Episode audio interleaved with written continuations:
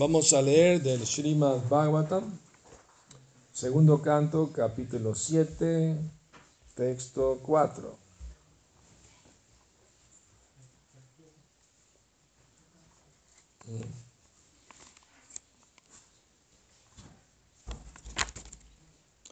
Atrena patyam avikanksata ahatushto.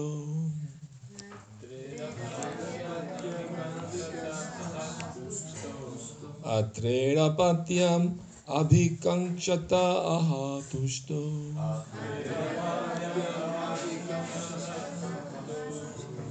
Mejor lo canto en otra melodía, quizás la del Brahma Samhita más fácil para los votos seguirla, ¿no? Recuérdame la melodía del Brahma Samhita. Acá. Atrera patyam abhikanksata ahatushto. Datto mayaham iti yad bhagavan sadattaha.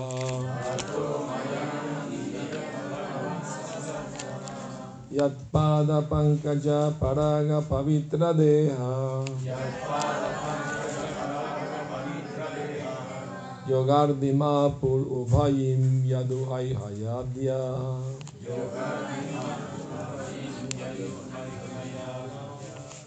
Atena patyam abhikankshata ahatushto. Atena patyam abhikankshata ahatushto. Datto mayam iti yad bhagavan sadattaha. Datto mayam iti yad bhagavan sadattaha. Yad pada pankaja paraga pavitra deha. Yad pada pankaja paraga pavitra deha. Yogardim apur ubhayim yaduhai hayadya.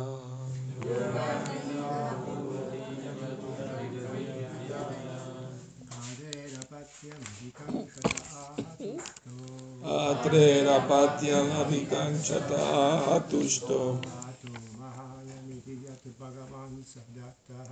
Datto maya miti yad bhagavan sadattaha. Pada pankaja paraya pavitra deha. यत्पादपङ्कज पराग पवित्रदेव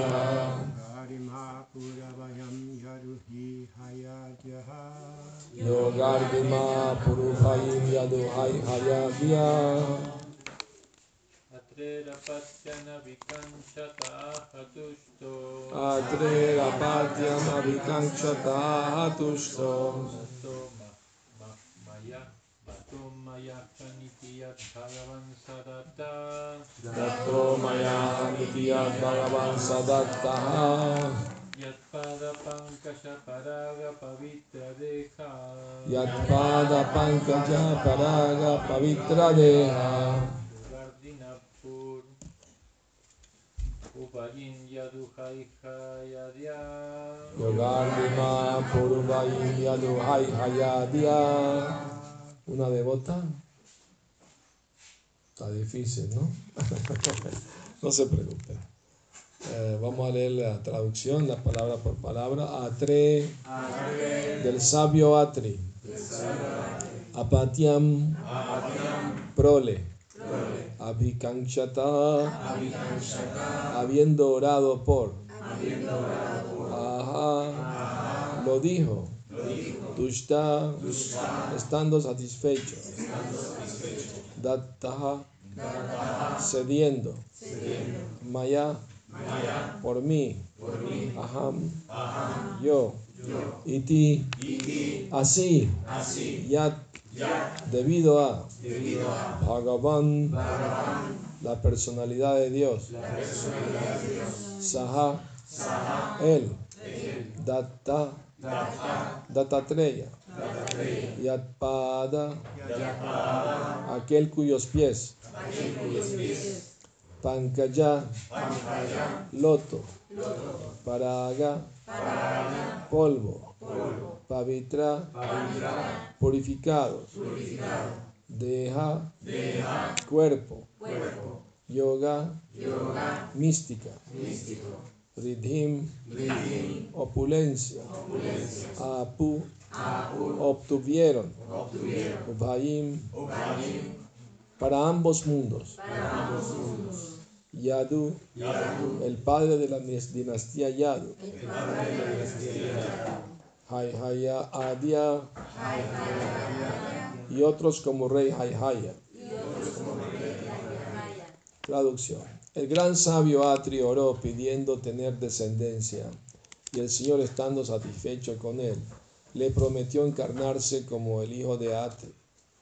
Datatreya, Data, el hijo de Atri, y por la gracia de los pies del loto del Señor, muchos yadus, ayaya, etc., quedaron tan purificados que obtuvieron bendiciones tanto materiales como espirituales. Significado. Las relaciones trascendentales que hay entre la personalidad de Dios y las entidades vivientes se encuentran establecidas eternamente en cinco afectuosos y diferentes humores, conocidos como Shanta, Dasya, Sakya, Vatsalya y Madhurya.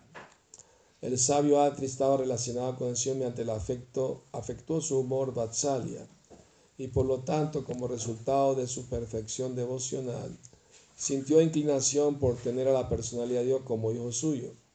El Señor aceptó su oración y se dio a sí mismo en la forma de hijo de Ate. Una relación de hijo así como esa entre el Señor y sus devotos puros puede observarse en muchos casos y debido a que el Señor es ilimitado, Él tiene un ilimitado número de devotos padres. De hecho, el Señor es el Padre de toda entidad viviente pero debido al amor y al afecto trascendentales que existen entre el Señor y sus devotos, el Señor siente más placer en volverse hijo de un devoto que en volverse padre de uno.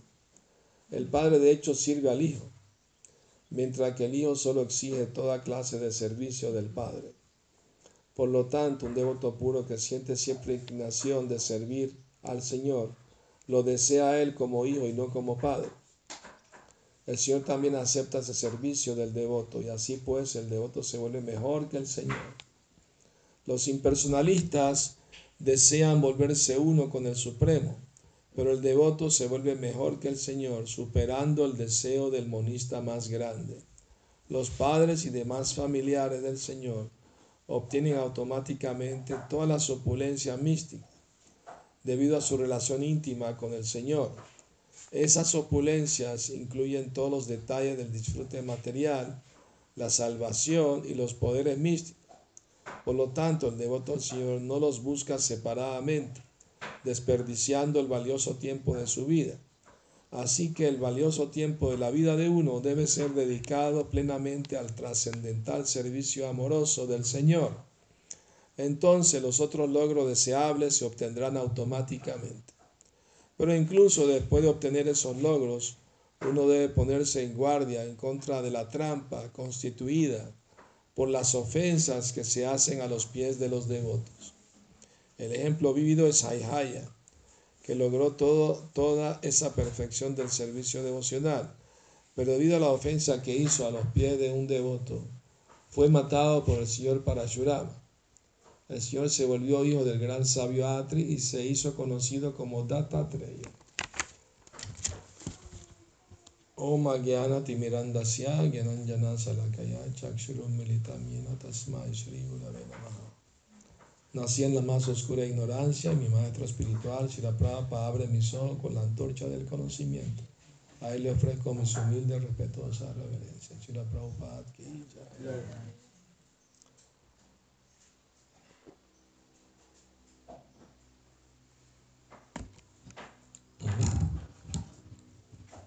Bueno, aquí se menciona que el sabio Atri quería tener al Señor Supremo como su hijo. Y el Señor se complació con él, y aquí se menciona que apareció como Data Treya. Pero en realidad, más adelante en el Bhattam se menciona que tuvo tres hijos. Porque el sabio eh, Atri Muni, él oró al Señor del universo no especificó quién exactamente. Entonces aparecieron en su ermita Brahma, Vishnu y Shiva. Brahma se puede decir el Señor del universo porque lo crea, y Shiva porque lo destruye, Vishnu porque lo mantiene. aparecieron los tres. Y entonces eh, eh, cada uno le dio la bendición de tener un, hijo, una encarnación parcial de cada uno, ¿no? ¿Me explico? Entonces, eh, encarnación parcial de Shiva era el sabio Durvasa Muni. Sí. Eh, Datatreya es de Vishnu. ¿Y de Brahma? Yo tampoco. Bienvenido al club de los olvidadizos. Qué vergüenza. Pero los devotos entienden, ¿no? Eh, se va a acordar, porque recuerden el Bhagavad Krishna dice, yo soy el recuerdo del olvido. ¿no? Él está en el corazón de todo y él viene el conocimiento, el recuerdo del olvido. Entonces, cuando uno, él quiere que recuerde, uno va a recordar. ¿no? Bueno. Entonces, eh, eh, Krishna corresponde al amor de sus devotos, de acuerdo a cómo los devotos se quieren relacionar con Él, Él les corresponde. Y como dice Prabhupada significado, hay eh, cinco tipos de relaciones con el Señor. Shanta, Dasya, Sakya, Vatsalya y Madhurya. ¿No? Primero hay que llegar a Shanta Rasa. Shanta Rasa quiere decir eh, un humor de neutralidad. ¿Y qué significa eso de neutralidad? Que el devoto todavía no sabe qué relación específica tiene con el Señor, pero siente una gran admiración y amor por el Señor. ¿no? Ejemplo de Shanta Rasa, los sabios que se sientan a meditar, ¿no? En Krishna en el corazón, para Matma. Entonces ellos están en Shanta Rasa, son devotos puros, pero no tienen más deseos materiales. ¿no? Ah, pero no son activos en el servicio, simplemente admiran y meditan en, la forma del Señor. Y Dacia es mejor porque es más hay actividad como sirviente. ¿Cuál es el ejemplo perfecto de sirviente? Hanuman. Hanuman, él oraba al Señor, no quiero la liberación si no incluye el ser tu sirviente eterno. No quiero ningún tipo de liberación, menos la impersonal. Entonces, ese humor es mucho mejor. Ahora, cuando la amistad se vuelve más íntima, entonces se vuelve sakya, amistad. ¿no? Por ejemplo, Arjuna tenía una relación de amistad con Krishna. Pero eso incluye el ser sirviente también. O sea, eso es lo bonito, ¿no? Que cada raza con Krishna incluye las anteriores. Y los que sienten amor maternal o paternal por Krishna, está incluido la amistad y el, servidumbre también, incluido. Y en la relación de Madhurya raza, como las gopis, está incluido también sentimiento maternal, paternal y amistad y, servidumbre también incluido. Por eso se, se, considera que el Madhurya Rasa es el más intenso, la relación más intensa con Krishna, porque incluye todos los demás sentimientos. ¿no? Entonces, ah, ¿se acuerdan de la historia del pasatiempo de, de un rey? Ah, que perdió su juventud prematuramente. Yayati Maharaj. La historia de Yati Maharaj tiene que ver con la dinastía Yadu, que se menciona aquí, ¿no? O sea, descendió de ahí la dinastía Yadu. Eh, puede buscar, por favor, el, el tercer avatar de Brahma, parcial, ¿no? Gracias. Menos mal que tenemos la tecnología al servicio devocional. Entonces Yayati era un chatria y se casó con una mujer brahmana. Su padre era brahmana. O sea, el guru de los demonios, Sukracharya, eh, tenía una hija. ¿Cómo se llamaba la hija? De, Devayani. Ella se estaba bañando en el río con su amiga su amiga era hija de un rey, Chatria, Claro, no había hombre alrededor, o sea, es la costumbre ancestral en la India, no sé si todavía, que las mujeres van juntas a bañarse al río y se bañan desnudas, así como vinieron al mundo, ¿no? Dejan su ropa a la orilla y se meten a bañar desnudas, ¿no? Claro, el pasatiempo que Krishna se robó la ropa de las gopis. no se suponía que ningún hombre fuera allí. Una cosa interesante de los pasatiempos de Krishna es que su, su relacionamiento con las gopis sucedió cuando él tenía solo 8 años de edad. Después de levantar la colina de Govardhan tenía 7 años. Entonces a los 8 años que tuvo esas relaciones amorosas con las gopis, un niño de esa edad no tiene lujuria, no tiene malicia, pues, ¿no? Todo es puro con relación con Krishna. Incluso si lo ve materialmente, un niño de 8 años, ¿no? Inocente, ¿verdad? es bueno. ¿ah? Cuando la gente pregunta sobre eso, le, hay que decirle. Me acuerdo, estaba predicando una señora mío, lo que me confunde es la relación de Krishna con la gopis. Solo tenía ocho años de edad. Ah, no sabía, qué bueno. Entonces, eh, entonces eh, eh, Devayani se estaba bañando con su amiga en el río y de repente vieron que venía hacia el río el señor Shiva, ¿ah? Junto con su esposa, montado en el toro. ¿Cómo se llama el toro de Shiva? Nandi. Nandi. Entonces salieron rápido a vestirse. Pero se confundieron de ropa. De Bayani se puso la ropa de la. Se iba a poner la ropa de la princesa. Y la princesa se enojó con ella. ¿Cómo te atreves a ponerte mi ropa? Mi ropa es de princesa, la tuya es muy simple. Y se pelearon ahí, discutieron, se alzaron la voz y todo. Y la princesa empujó a Devayani y cayó en un pozo de agua.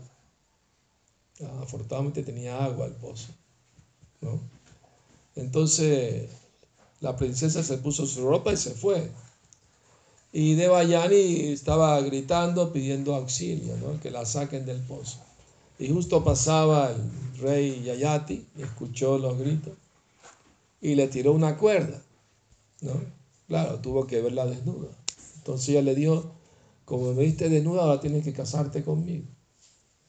Él le dijo, pero tú eres brahmana, yo soy chatria. No, no, no, se recomienda, pues. Eh, que una mujer de alto rango se case con un hombre de menos rango, ¿no? El hombre sí puede casarse con una mujer de menos rango, pero la mujer siempre tiene que ser igual o, superior. Bueno, esa era la costumbre de esa época védica, ¿no? Hoy en día, Kalos Shudra Sambhava, todo el mundo es Shudra, así que no hay problema con, eso de las castas, ni nada, de eso. Mediante el cultivo espiritual uno puede elevarse ¿no? al plano espiritual más allá de las castas. Entonces, eh, bueno, entonces él aceptó y se casaron. Ah, y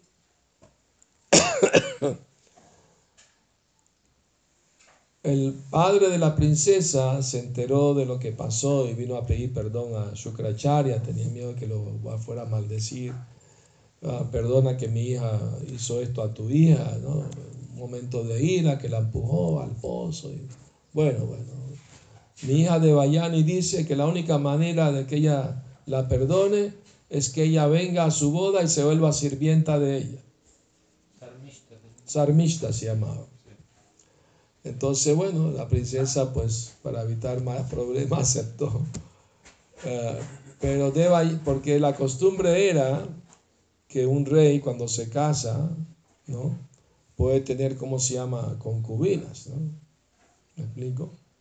Y claro, le da a Dios, las mantiene todo como, como Dios manda, ¿verdad? Como debe ser. Eh, los reyes podían tener más de una esposa. Fíjense lo que pasó en Inglaterra. hubo un rey que tenía una esposa pero quería casarse con otra.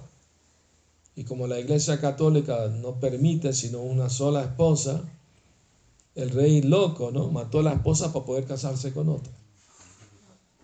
Si hubieran seguido la cultura beca, puede tener más de una esposa, no hay problema.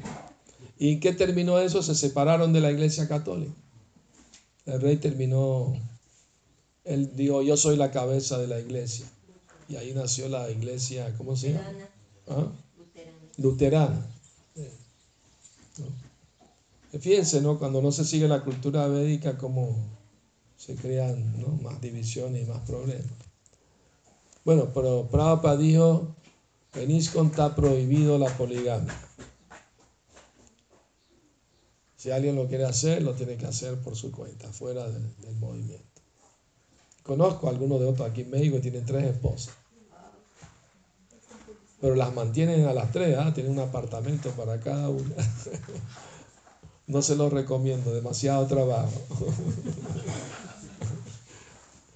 para Dios uno tiene que estar satisfecho con una sola esposa y cantar Hare Krishna.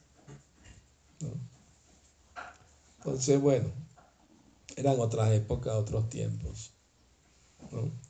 Y Prabhupada explica la idea de la poligamia, es que a veces hay más mujeres que hombres, y como las mujeres todas necesitan casarse, tener protección, entonces un hombre rico como un rey, un chatria, podía aceptar más de una esposa para darles protección, ¿no? Y entonces, esa era la razón, ¿no?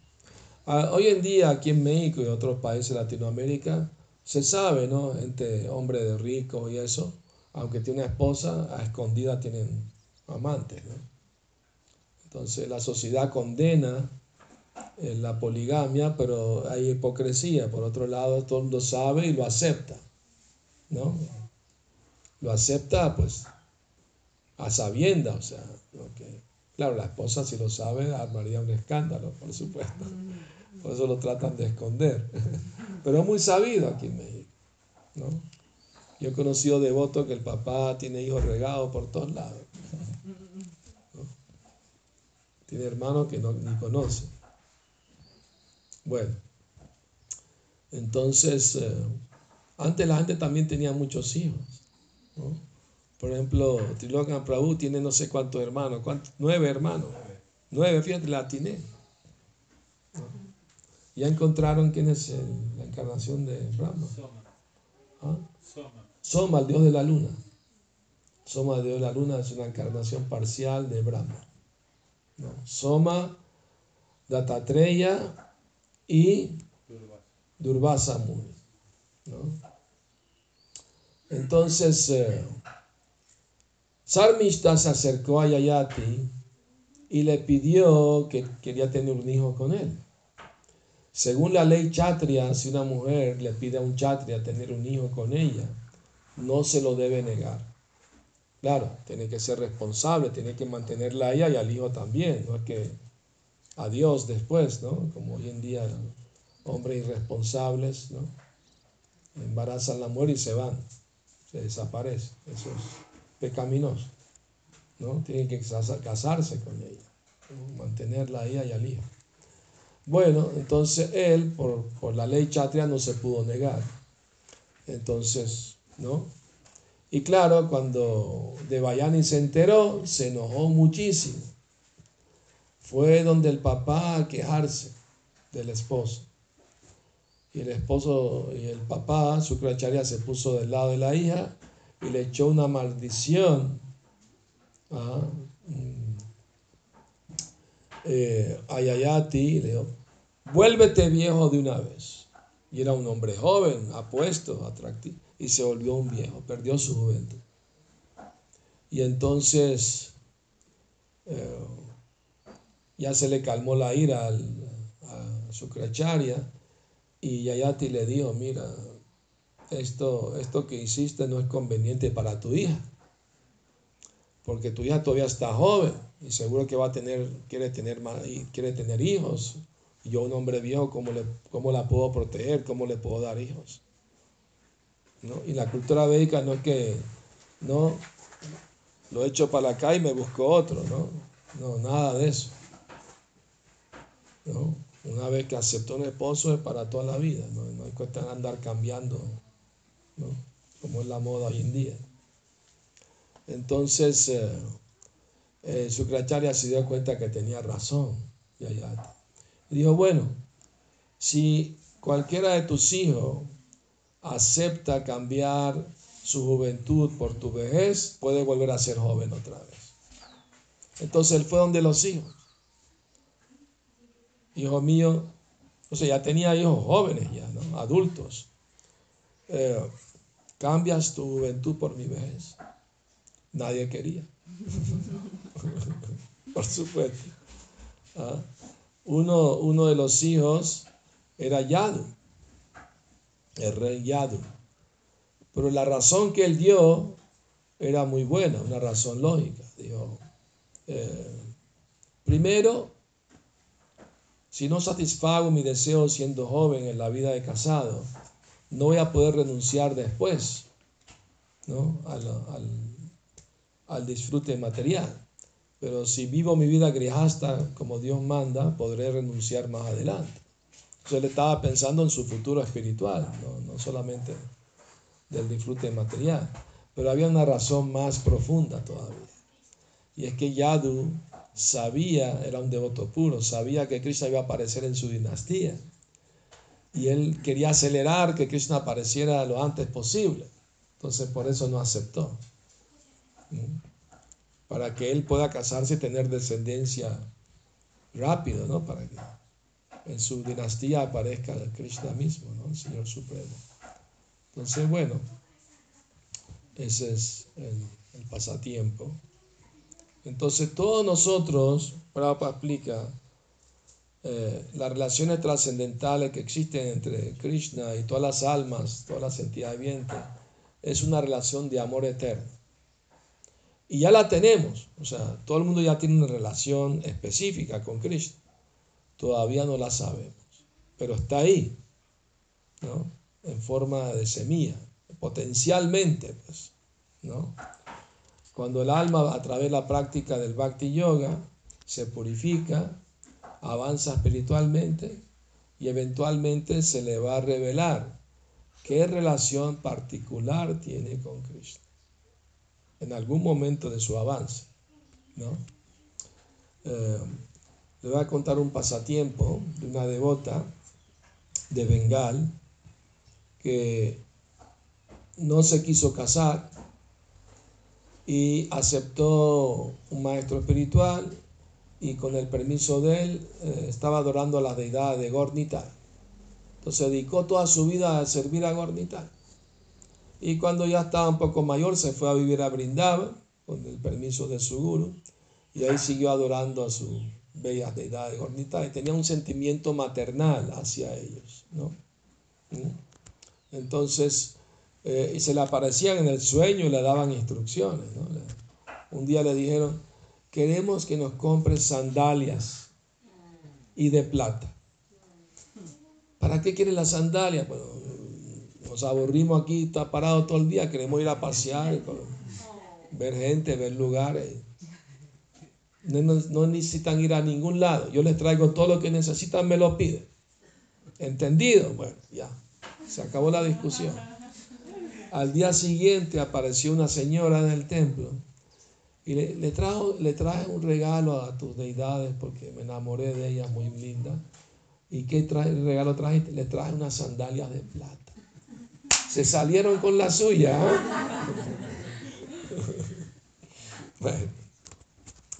Entonces, bueno, ya cuando la otra estaba más anciana, buscó un brahmana que cuida las deidades, porque ya estaba un poco mayor, no, podía estar todo el día, ¿no? Sirviendo a las deidades. Y era invierno, en verdad, en invierno hace mucho frío. Entonces ella instruyó al, al brahmana eh, de que en la noche le ponga cerca a las deidades lámparas de aceite para que las caliente. Eso sucedió hace unos 200, 300 años atrás, más o menos para que no sientan el frío de la noche. A la mañana siguiente ella vino a dar reverencia a su deidad y le reclamó al Brahma, anoche se te olvidó poner las lámparas, pasaron frío. ¿Cómo sabes tú? Me lo dijeron en el sueño, que pasaron frío por culpa tuya. Y se, se refrió, el señor Chaitanya se refrió pero ¿cómo se va a resfriar una deidad? No es posible. Ah, no crees, vas a ver. Subió al altar, agarró una punta de su sari, se la puso en las narices de, de Chaitanya, dijo, suénate. Y la deidad se sonó. Y salió flema de, la nariz. Y toda la habitación se llenó de un perfume celestial. Se cundió a 8 kilómetros a la redonda. Todo el mundo se... Esa fragancia, ¿dónde salió? Tan bonita. Entonces el devoto le cayó a los pies, la devota le tocó los pies, perdóname. No lo vuelvo a hacer, seré más cuidadoso. Entonces, eso es, eso es la idea, ¿no? Que se despierta el amor ¿no? hacia, hacia Krishna. Y la deidad y Krishna no son diferentes. O sea, eh, la perfección de alguien que adora a su deidad es que eventualmente la deidad le va a hablar, va a conversar con su deidad. ¿Ya? ¿Sabían eso? Hay muchos ejemplos de eso. Hasta de Prabhupada mismo. Un discípulo de Prabhupada cuenta una anécdota muy bonita que sucedió en el templo de Los Ángeles. Allí, eh, cuando Prabhupada fue de visita, había muchos devotos, el templo estaba llenísimo. Entonces lo empujaron al devoto y se quedó bien pegadito de Prabhupada. Y él era de la misma estatura de Prabhupada, pero era bajito también. Y él escuchó a Prabhupada hablando con las deidades. La deidad se llama Rukmini Dwarkadish. Pero Prabhupada se dirigió a ella como Radha Amada. Él la veía como Radha Krishna. Así se le revelaron a él. Y él les preguntaba, en voz bajita, no todo el mundo escuchaba, pero solo el devoto que estaba muy cerquita escuchó. ¿Le están sirviendo bien? ¿El, el, boga, la comida está, está buena, está rica? Ah, y, y Prabhupada recibía respuesta. Él no escuchaba, pero Prabhupada sí ah, qué bueno que, te están ofreciendo buena, buena ropa, buena comida, buena decoración. ¿no? O escuchaba, hacía preguntas y la deidad le respondía, pero todo era mentalmente, ¿no? Los demás no escuchaban nada. Y hay otro devoto que se llama Bamshidas Babaji Maharaj. Él también tenía deidad de Gornitai y tiene una relación de paternal con la deidad. Él, mismo le cocinaba. Y no comía nada que él mismo no cocinaba y le ofrecía a ellas. En ningún lado aceptaba ¿no? solamente de su deidad. Y un día se metieron unos ladrones a su ermita y se robaron las dos ollas de la deidad. Entonces él se enojó con la deidad. Ustedes son cómplices del robo porque ustedes permitieron que eso sucediera, porque ustedes son los controladores, ¿no? Supremo. Nada sucede sin su sanción. Así que ustedes son cómplices con los ladrones. Es un hecho, recuerden el dicho, Dios propone, el hombre propone y Dios dispone. O sea, nosotros podemos querer algo, pero tenemos que entender, no soy el controlador, Krishna es el supremo controlador. Y si no sucede lo que quiero, quiere decir Krishna, ¿no? Quiere que tenga paciencia, ¿no? Dependa de su misericordia. No puedo controlar yo todo lo que me, sucede o que me satisfaga todos mis deseos. El otro día estaba predicando a una señora y, y, me dijo, ya yo me cansé de pedirle nada a Krishna porque no me hace caso. Ya no quiero pedirle a nadie, la hace muy bien, no hay que pedirle nada, más, nada a Krishna. ¿no? Hay siempre, eh, si es tu voluntad, ¿no? yo la acepto. Y es bueno siempre pedir cosas espirituales y no materiales, ¿no? Porque ella dice, bueno, tengo un papá enfermo, le pido que lo cure, no se cura. Y bueno, cada quien tiene su karma, ¿no? ¿Me entiendes? Entonces, ¿De qué sirve orar a Krishna que se cure a alguien si tiene su karma? Se va a morir, le va a tocar morirse. ¿Verdad? Siempre lo Prabhupada enseñó a los devotos, si piden algo por la salud de un devoto, siempre decir, si es tu voluntad, Krishna. Si así tú lo deseas. ¿No? Por ejemplo, en la Segunda Guerra Mundial, muchas mujeres alemanas iban a la iglesia católica para orar a Dios de que sus esposos regresen vivos de la guerra, ¿no? sanos y salvos. Y una guerra muere mucha gente, normal. Y la mayoría de los esposos se murieron en la guerra. Entonces las mujeres perdieron la fe en Dios, se volvieron ateas. Ah, Dios no me escuchó y quiere decir que no existe. Entonces eso es religión sin filosofía, lleva a eso al fanatismo o al sentimentalismo. Porque si no se entiende la ley del karma, entonces no hay forma de explicar. Dios no es nuestro eh, mandadero, ¿no? Vente ante mí, me tienes que hacer esto. ¿Quién, quién eres tú? Madre Yashoda sí hace eso con Krishna. Ven aquí. Tráeme esto. Nanda Maharaj también. Krishna, trae mi sandalia de madera. Y el, y el, y el niño Krishna se pone la sandalia en su cabeza porque pesa mucho. Y se las pone al pie del papá. Pero Krishna disfruta de eso porque hay una relación de amor puro entre, entre él y sus padres. Pues él es el padre de todo el mundo. Pero cuando un devoto quiere tenerlo como hijo y es, es, es un devoto puro, una devota pura, Krishna disfruta mucho más esa relación. Por ejemplo, en la religión cristiana se ve a Dios como el Padre. ¿Y qué quiere decir eso? Que el Padre tiene que proveerle a los hijos. Dame el pan de cada día, dame esto, dame lo otro, ¿no? La lotería, el carro nuevo, el trabajo nuevo, la novia nueva. Y si Dios no complace eso, ay, no. no. Ejemplo, hay una costumbre en, eh, en, Venezuela que las estudiantes que necesitan pasar el examen, hay un santo que lo ponen de cabeza. San Antonio. No sé si para los novios o para los estudios. Para los novios. Lo ponen de cabeza, lo ponen a hacer yoga. Porque es bueno para la salud, circula. Pero ellos piensan que lo están castigando si no les cumple, ¿no? Y no se puede hacer eso. No se debe hacer eso. En la India las mujeres jóvenes que quieren casarse adoran al señor Shiva para pedirle un buen esposo. Y en la época del señor Chaitanya, él iba al río Ganges y las veía todas con su ofrenda, le prepararon comida, ¿no? Para yarti, para ofrecer al señor Shiva para pedirle un buen esposo. Y, y Nimai Pandit, antes de ser Sanyasi, Chaitanya, le decía, Shiva es mi sirviente. Todas esas ofrendas me las tienen que ofrecer a mí, no a él.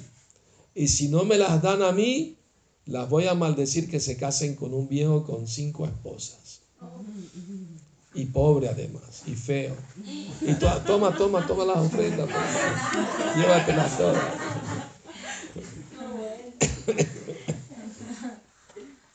Eso está en Chaitanya Charitamrita. Entonces, eh, y Prabhupada dice en el significado que, que, las devotas que quieren tener un buen esposo deberían adorar al Señor Chaitanya. Él les puede complacer su deseo.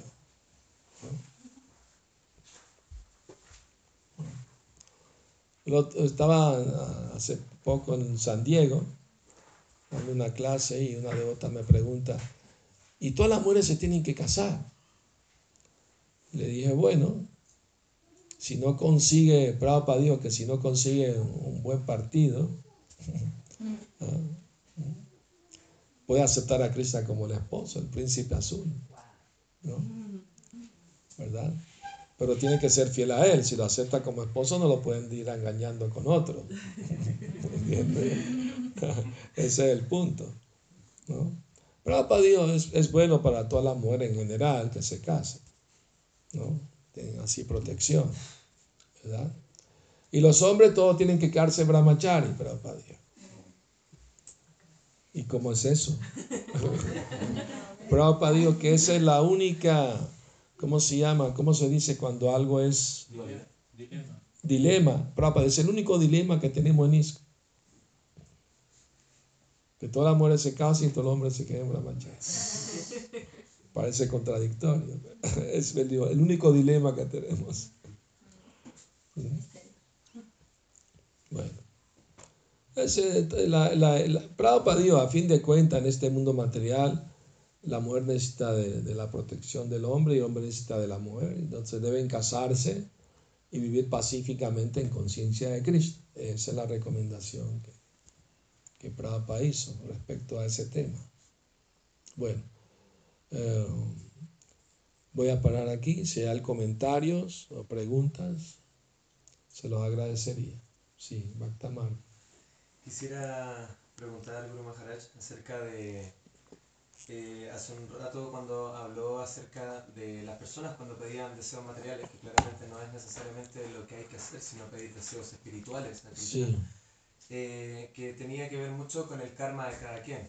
sí. Eh, la ley del karma es una, eh, dentro de, la, de nuestra cosmovisión, es una entidad eh, que tiene, eh, digamos, eh, No, ¿es una entidad o es una fuerza automática, digamos? Es una- no es una entidad viviente. El karma es simplemente una ley que Krishna creó. Es una ley perfecta y justa. O sea, ¿por qué en la creación de Krishna, bajo el control de Krishna, no se cometen errores? Porque Krishna como Paramatma, él sabe todo lo que el mundo hace, lo que piensa y desea, todo. Entonces, si alguien recibe un castigo, porque Krishna sabe que se lo merece, algo malo hizo, no se equivoca, no hay, no hay margen de error. En la justicia humana hay a veces condenan a alguien que es inocente a la cárcel, ¿verdad? Ha sucedido muchas veces. Entonces, pero en el, en el gobierno de Krishna, en la cosmovisión de Krishna, eso nunca sucede. Es perfecto. Si uno se entrega a Krishna, Krishna puede cambiar el karma de una persona. Karmani nirdahate kintu chabakti vayam. El Brahma Samhita dice, si uno a través del servicio devocional puede ir eliminando los karmas. Nuestra idea es no solamente eliminar los malos karmas, los buenos también. Porque los buenos karmas también son enredo. Si alguien tiene buen karma, puede que en la próxima vida nazca una familia muy rica y, y nazca con buen aspecto físico, dinero, inteligencia, material, todo. Pero Prabhupada comparó eso a, a grilletes de oro. En la cárcel antes ponían grilletes a los presos, antiguamente. Y si un preso es muy rico y tiene grillete de oro y se vangloria, mira, mi grillete de oro, los tíos son de hierro. ¿Y de qué sirve tener grillete de oro en la cárcel? La idea es salir de la cárcel, no, no estar cómodo en la cárcel. No puede estar cómodo, por más que quiera. Entonces, el mal karma y el buen karma son malos los dos. ¿no? Tenemos que ir a karma. ¿no? Hay tres karmas, karma, bikarma y akarma. Bikarma son actividades prohibidas, actividades pecaminosas. Se deben evitar. El karma normal, ya sea el trabajo, es karma, o sales a trabajar es karma. Pero si lo ofreces a Krishna, se vuelve karma yoga. Y si lo haces con amor para ofrecerlo a Krishna, se vuelve bhakti yoga. Entonces hay que entender la ciencia de la filosofía de- del karma, ¿no? De la conciencia de Krishna. ¿Verdad? Maharaj, ¿quiere comentar algo? ¿Alguna otra pregunta? Sí. Maharaj, eh, en la lectura del texto leyó que Krishna le gusta más nacer como hijo. Sí, Pero, pero ¿qué pasa cuando uno lo ve como padre, como su protector, así como un papá cuando cuida a sus hijos? bueno, también está bien. Prabhupada dijo que la idea cristiana de ver a Dios como el Padre está bien. Es un, quiere decir que lo acepta como una persona, no es impersonal, ¿verdad? Prabhupada dijo que los cristianos son Vaishnava porque ofrecen oraciones a Dios. Vandanam es una de las nueve actividades devocionales, ¿no? Por supuesto. Pero Prabhupada explica que el, el- hijo siempre le pide al papá, ¿no? Él le pide servicio al papá, necesito dinero, necesito carro, necesito esto, lo otro, ¿no? En cambio el padre siempre está proveyendo, ¿no? Sirviendo al hijo, ¿entiendes? Entonces es mejor la relación de padre con, con Dios que como hijo, porque hay más oportunidades de servir a Dios como padre que como hijo. Pero no es mala idea, o sea, no es bueno, ¿no? ¿verdad? Pero en la cultura Vaishnava no se habla de tener a Dios como padre, sino como hijo o como, como amo, uno como sirviente, o como amigo o como amante. Krishna tenía hijos con sus esposas. Krishna se casó con 16.108 esposas y con cada esposa tuvo 10 hijos. ¿Qué, qué, qué hombre en este mundo tuvo tantos hijos como Krishna? Nadie. Nadie, imposible. ¿Verdad? Mantenerlo más. Y mantenerlo. Cada, todos tenían palacio, tenían riqueza, opulencia, no les faltaba nada, ¿verdad? Ellos tienen una relación muy sumisa con Krishna, ¿no? Como se sentían como sirvientes de su padre, de su padre, su padre trascendental.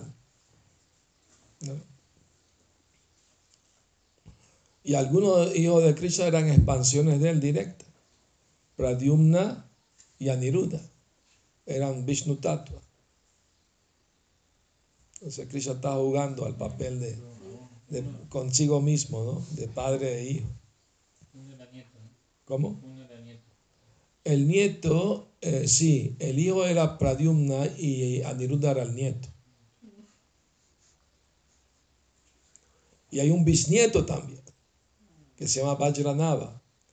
Eh, él, después que Krishna se llevó a todo el mundo al mundo espiritual, Vajranava, como era pequeño, se quedó.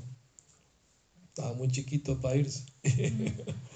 y cuando creció, eh, el hijo de Parikshit Maharaj, Maharaj Janamejaya, le dio toda la Praya Mandala para gobernar. Y, y como estaba vacía, porque Krishna se llevó a todos los habitantes de- al mundo espiritual, él trajo de aldeas vecinas y poblaron otra vez Brindavan. Y él hizo templos para su bisabuelo Krishna, deidades y, ¿no? Esa es la historia.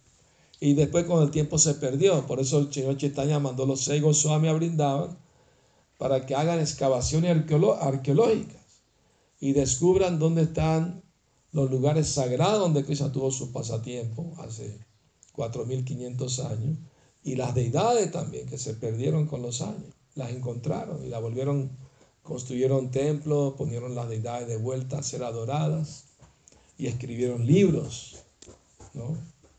sobre los pasatiempos de Krishna, la filosofía de la conciencia de Krishna. Esa es una, la misión que le encomendó el señor Chaitanya a los seis Goswami. Y gracias a ello tenemos hoy en día brindaban con templos en, en- la India. Entonces es mejor la relación de papá con Krishna. es más elevada. Muy interesante, Prabhupada dice que los impersonalistas quieren volverse uno con Dios, igual a Dios en todo aspecto. ¿no? Pero los devotos puros, como Madre Yashoda, Nanda Maharaj, se vuelven más que Dios, porque lo controlan. Por su amor puro, ¿no? Lo controlan, entonces se vuelven más que Dios. Sí. Quería preguntarle cómo revela este amor Krishna dentro de nosotros a través del Paramatma y, o bajo, bajo su control de, de cómo Él quiere que nosotros le sirvamos. ¿Cómo se manifiesta el amor que Krishna quiere que nosotros le entreguemos o la relación que, Él quiere que tengamos? Eso se llegará a su debido tiempo. No hay que apresurarse ni prematuramente, ¿no? Lo importante que sabemos, Jivera Swarupaho y Krishna era Nityada. Todos somos eternos sirvientes de Krishna. Esa es la declaración del señor Chaitanya. Cuando Sanatan Goswami le preguntó sobre la identidad del alma, ¿no? En relación con Krishna. Ahora, la relación específica de amor que tenemos con Krishna se va a saber cuando estemos libres de todos los deseos materiales. ¿no? Y nos hayamos purificado de todos los, los deseos materiales. Y entonces internamente el néctar de la devoción explica que cuando uno escucha los pasatiempos de Krishna en compañía de los devotos, uno se va a sentir atraído por uno de los uno, una o uno de los as- ah, compañeras o compañeros de Krishna eternos, ¿no? internamente. Entonces, y de acuerdo a la relación que ellos tienen, uno va a seguir esa relación también. Sea como amigo, como sirviente, ¿no? Padre, madre, etc. ¿No? Sí. Como que me eh, causa como una duda eh, respecto a los razas, como cuando uno se libera, llega a, a distintos como planetas de cada raza o No, no, no. Hay un solo planeta, se llama Goloka Brindavan, y ahí están todas las razas con Krishna. En el mundo espiritual, Krishna tiene sirvientes, tiene amigos, tiene parientes y tiene am- amantes, ¿no? Las gopis. Tiene esposa en Dwarka también. ¿Sí? Gracias, Maharaj, mis reverencias. Este, en la clase usted planteó de que mm, la primera relación era neutral porque no podemos como todavía identificar por todo nuestro Sí. caminar. Pero, por ejemplo, podemos tener las cuatro relaciones con Krishna, de de repente sentirlo como padre, de repente serlo como un amigo, como un hijo, Sí, como le expliqué, las relaciones tienen la anterior incluida. O sea, si alguien está sentimiento paternal, entonces también tiene amistad y servidumbre hacia Krishna, está incluido. Aumenta, no disminuye. Y la relación de amor conyugal, de ver a Krishna como el, el novio, el esposo, incluye todas las demás relaciones también. Están incluidas. Sí. Continuando con esta eh, como aclaración, mm, respecto a la pregunta que hacía la madre Javiera, ya alcanzando, por ejemplo, esas razas, pero estando allá se pueden eh, mm, como intercambiar o compartir como...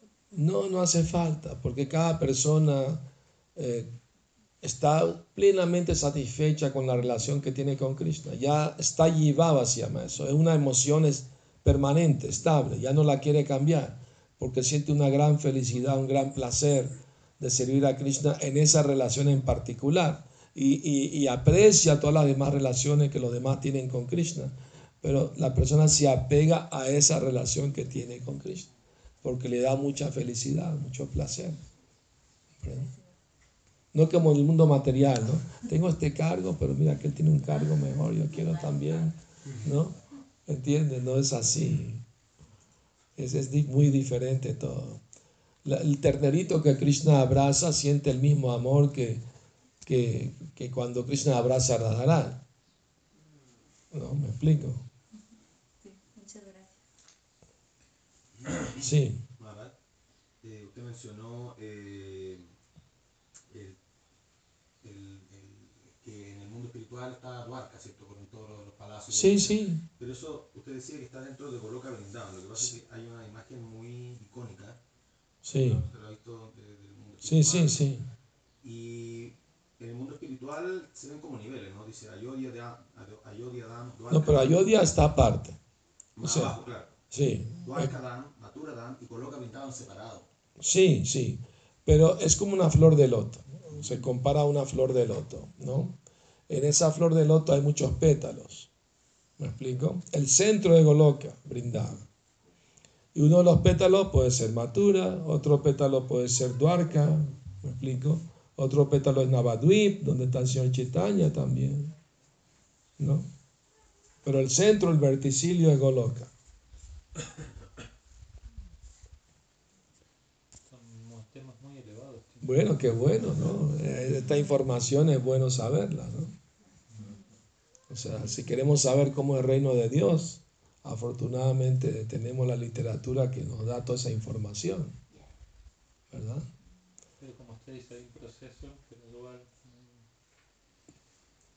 Sí, y hay que centrarse en, en los- en los deseos materiales que tenemos que sacar. exactamente, o sea, ¿cómo uno se libera de los deseos materiales? Con la práctica del bhakti yoga, no hay otra. Prabhupada dijo, no te puedes desapegar del mundo material a menos que te apegues a Krishna. O sea, nuestro método de liberarnos de los deseos materiales es apegándonos más a Krishna. Y cuando el apego se va intensificando, aumentando, eh, los deseos poco a poco van disminuyendo. Cuando llegas a ver de un día, wow, ya no me interesa nada de este mundo. No quiero ir a baile, ni fiesta, ni, ¿no? Ni beber, ni fumar, ni comer carne, ya no me atrae nada de eso. Porque hay un gusto superior. Nadie puede dejar algo si no tiene algo mejor a cambio. Esa es la Param Vartate, esa es la filosofía del Bhagavad Gita. Que artificialmente a alguien le pueden poner restricciones. Por ejemplo, un enfermo, el médico le puede decir, no puedes comer esto y esto. Pero no es que su gusto por esas comidas desaparece. En lo que puede engaña al médico y se las come igual. ¿No? ¿Me explico? Entonces, asimismo, la, la conciencia de Krishna no es, no es una imposición artificial a la mente. Tiene que venir naturalmente de, de experimentar algo superior. Y claro, con la práctica de cantar el mantra Hare Krishna y la relación con devoto, el servicio devocional, experimentamos un gusto. ¿no? Por ejemplo, ayer en el Harinam, ¿no? Hasta la gente se contagiaba con la alegría de los devotos. ¿no? Y los otros se sentían bien a gusto, porque cantar los santos nombres de Krishna te, te hace naturalmente feliz. Por eso Prabhupada dijo, cantar de Krishna hace feliz. Porque es verdad. ¿no? ¿O no? ¿Se sintieron felices cantando? Sí. Y la gente siente esa felicidad de los devotos. Se contagia. Ellos piensan que es un baile, música muy linda, vamos a bailar con ellos. Pero ellos no tienen ni idea de que, de que se están beneficiando espiritualmente por eso. No tienen la menor idea, pero igual le hace el, el efecto. Prueba para el ejemplo que si un médico le da a un enfermo una medicina, tómate esto. El enfermo no sabe que, cómo le va a hacer el efecto, pero nada, nada más con tomarla le va a hacer el efecto. Aunque él no sepa cómo, cómo, cómo lo va a hacer, de qué manera. Eso se llama Gyata Sukriti. ¿no? Que sin el conocimiento de la persona recibe un beneficio espiritual. Y ahí comienza todo, la Gyata Sukriti. ¿no? Aunque no se hagan devotos en esta vida, pero en la vida siguiente van a continuar de alguna manera de nuevo. Si escucharon Hare Krishna, no la próxima vida no solo van a escuchar, van a cantar también.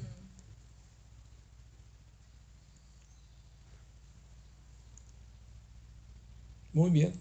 Hay una de Facebook. Sí. Dice, eh, Dina Dayal, Hare Krishna, tengo una duda. ¿Es posible que un devoto puro, que ya tiene su raza con Krishna completamente realizado y desarrollado, pueda cambiar a un tipo de raza más elevado? Por ejemplo, un devoto puro que está en Dacia raza puede elevarse a la plataforma de Madhurya raza? Bueno, eso puede ser posible si no llega al estado de Stayi. ¿Me explico? El Stayi quiere decir la emoción fija, permanente. ¿No? Hay el, el caso, por ejemplo, de, de el, hermano de Rupa Sanatan Goswami, ah, ¿cómo se llamaba? Anupama, ¿no? O Vallava, tenía otro nombre. Eh, él adoraba al señor Ramachandra. Y sus hermanos le predicaron que adora a Krishna porque es más bello, más atractivo, ¿no? Tiene bellas cualidades, etcétera, etcétera. Y él dijo, está bien, voy a intentarlo. Y lo intentó algunos días y no pudo. Regresó con sus hermanos llorando, mira, yo, yo le entregué mi cabeza a Ramachandra y retirarla me causa mucho dolor. Es como si te tratan de separar la, la cabeza del resto del cuerpo. Te causa mucho dolor. Entonces los hermanos lo alabaron, ¿no? De que tu, tu devoción por Ramachandra está ya fija, establecida. Te felicitamos, ¿no? Eso se llama Stayi Baba. Se definió permanentemente la, la emoción espiritual, ¿no? El, el humor con, con, con el Señor Supremo. Mientras no se llega ahí, hay posibilidad, ¿no? De, ¿verdad? De, de sentirse atraído por otra raza superior. Mientras no llega al estado de emoción permanente, pues, estable, firme, es posible. ¿no? Sí. ¿y existen síntomas de cuando uno está en ese estado eh, de estabilidad? O- Sí, un síntoma que ya no tiene deseo de disfrutar materialmente. Es el más importante. Le pierde el gusto, le parece desabrido, insípido, todos esos supuestos placeres materiales que todo el mundo busca. Ese es el primer síntoma. Y después no quiere perder tiempo, trata de ocuparse todo el tiempo en servicio emocional. Hay varios síntomas.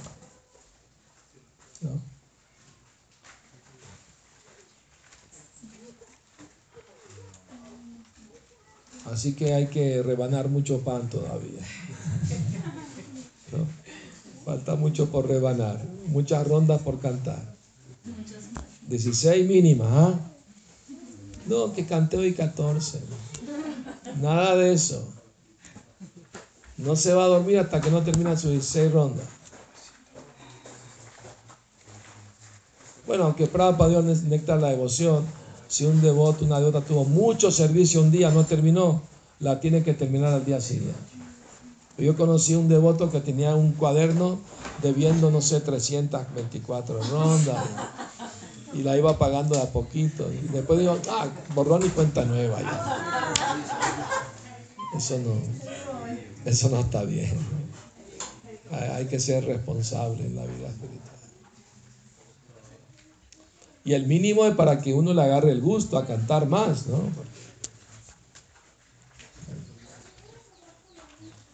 Así que Dina Dayal es posible mientras uno no llega a la,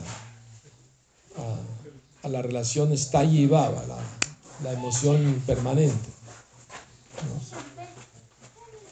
Muy bien, muchas gracias a todos. A Maharaj por tolerarnos.